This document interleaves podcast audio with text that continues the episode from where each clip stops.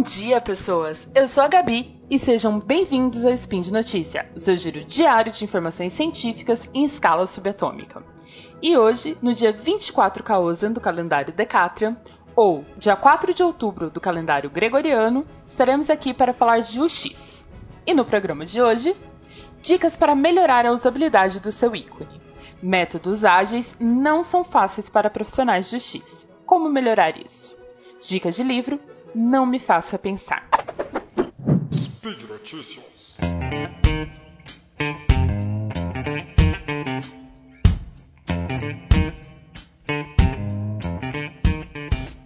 O nosso primeiro artigo, que na verdade é um vídeo, o Dicas para melhorar a usabilidade do seu ícone, é da Aurora Harley. Ela é uma profissional de experiência do usuário no Nielsen Norman Group. Ela fez um vídeo recentemente dando algumas dicas para melhorar a usabilidade do seu ícone. Eu vou passar essas dicas aqui para vocês. O primeiro é: sempre use um label para identificar seu ícone, aquele rótulozinho que fica ali embaixo. Porque ícones universais são muito raros e algumas vezes o mesmo ícone pode ser utilizado com propósitos diferentes em diferentes sites. Não utilize ícones realistas demais. Muitos detalhes aumentam a carga cognitiva do seu usuário e pode fazer com que o processo de entendimento dele fique mais lento. Capte a essência do ícone e desenhe apenas detalhes suficientes para o entendimento do objeto. Sempre aplique a regra dos 5 segundos. Se você demora mais de 5 segundos para associar o ícone ao objeto ou conceito que ele representa, é pouco provável que seu usuário vai entender a ideia. E por fim, sempre faça testes de usabilidade. É simples fazer testes de usabilidade com seu ícone. Mostre o ícone, só o desenho mesmo do ícone, sem label, sem contexto, sem nada, para um usuário e pergunte a ele o que ele imagina que aquela imagem representa. Dê algum contexto a ele e pergunte o que ele imagina que aconteceria se ele clicasse naquele ícone em um contexto específico, como por exemplo, a página de um produto no e-commerce ou o seu extrato bancário no Internet Bank, ou a página do seu extrato bancário no Internet Bank. Isso vai te ajudar a saber se o ícone desenhado representa a funcionalidade da informação, como lidar com isso. A metodologia ágil tem crescido muito no mundo do desenvolvimento, até porque essa metodologia tem vários benefícios, como por exemplo, ela possibilita que você mude a direção do seu projeto baseado no feedback dos usuários e dos stakeholders. As entregas também ac acontecem em um tempo menor e o time fica focado naquele produto.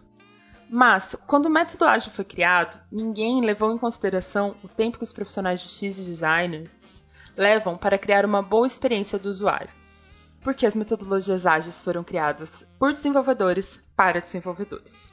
Algumas das dicas, uh, esse artigo traz várias dicas, eu vou falar algumas delas aqui, são ter na equipe gerentes que entendam o valor de X.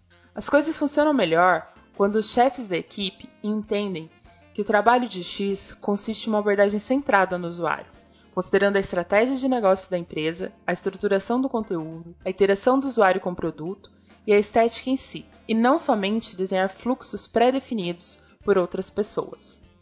E quando o gerente percebe isso, ele entende isso, ele envolve o profissional de X em todo o processo, desde o início, o que facilita o trabalho dele e faz com que o entregável seja melhor. Processo ágil é flexível. O trabalho do X funciona bem quando o método ágil não é engessado. Como alguns processos de design levam mais tempo do que os processos de desenvolvimento, o método deve permitir que, em algumas situações, o profissional de X esteja um pouco à frente. Não tem como, nesse, no caso do designer e do X, querer que ele fique sempre no mesmo ponto do desenvolvedor. Até porque, geralmente, o desenvolvedor usa o entregável do X para fazer o seu trabalho. Então, se o processo não permite que o X trabalhe um pouco à frente do resto da equipe, ele não vai funcionar. E profissionais de X e desenvolvedores devem fazer parte da mesma equipe. Times ágeis e eficientes devem trabalhar juntos, ter uma boa comunicação e o mesmo entendimento do projeto para assim chegarem juntos em um resultado que seja melhor tanto para o usuário quanto para a empresa. Em algumas empresas, o profissional de X ou a equipe de X trabalha como consultor das equipes de desenvolvimento. Isso é ruim, porque os profissionais de X acabam não se sentindo tão responsáveis por aquele projeto como o resto da equipe. É sempre bom que toda a equipe fale a mesma língua e trabalhe em parceria. É, eu também quero aqui deixar a dica de um livro, tanto para quem está começando na área de UX, quanto para desenvolvedores ou pessoas gerentes de projetos, pessoas de outras áreas de tecnologia, desenvolvimento, que querem entender um pouco mais dessa área de UX. O nome do livro é Não Me Faça Pensar. O autor é o Steve Krug. Ele já está na terceira edição. De tempos em tempos, Krug ele reescreve o livro, né? Ele reescreve não, ele atualiza o livro. Esse tanto que esse chama Não Me Faça Pensar atualizado. Ele é uma abordagem de bom senso à usabilidade mobile e na web. Os outros dois livros, né, as outras duas edições anteriores, não tinham essa parte de mobile. É, o livro tem como, como premissa dar um basta nos, aos problemas de usabilidade. Esse livro é um clássico do autor Steve Krug e ganhou uma nova edição pela Alta Books. E ele fala aqui no, no resumo, né? Quantas vezes você se sentiu perdido em um site? Quantas outras falhou ao tentar entender como funcionava o aplicativo? Na maioria das vezes a culpa não é sua, e raramente é a culpa do usuário. Muitos são sites ou aplicativos com falha de desenvolvimento que dificultam sua compreensão e uso. Profissionais de habilidade, ou UX designer agora, estão aí para assegurar que isso não aconteça, indo na raiz do problema, identificando através de testes os pontos em que os usuários travam e propondo soluções. O Steve Kruger trabalha como consultor de usabilidade desde os tempos da conexão de escape. A sua experiência no comando da Advanced Common Sense o levou a escrever o livro Não Me Faça Pensar, que foi lançado pela primeira vez em 2002 e até hoje é mencionado quando assuntos são publicações de informática que fizeram história. O passar dos anos e o desenvolvimento de novas tecnologias levaram Krug a atualizar a obra. A segunda edição, de Não Me Faça Pensar, foi, foi lançada em 2008, mas Krug não parou por aí.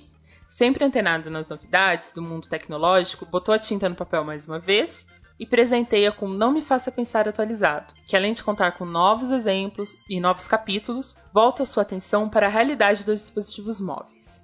Esse livro ele é bem legal porque ele é super didático, super fácil de ser lido, tem muitos exemplos práticos e a, a premissa dele é que você leia em uma viagem de avião.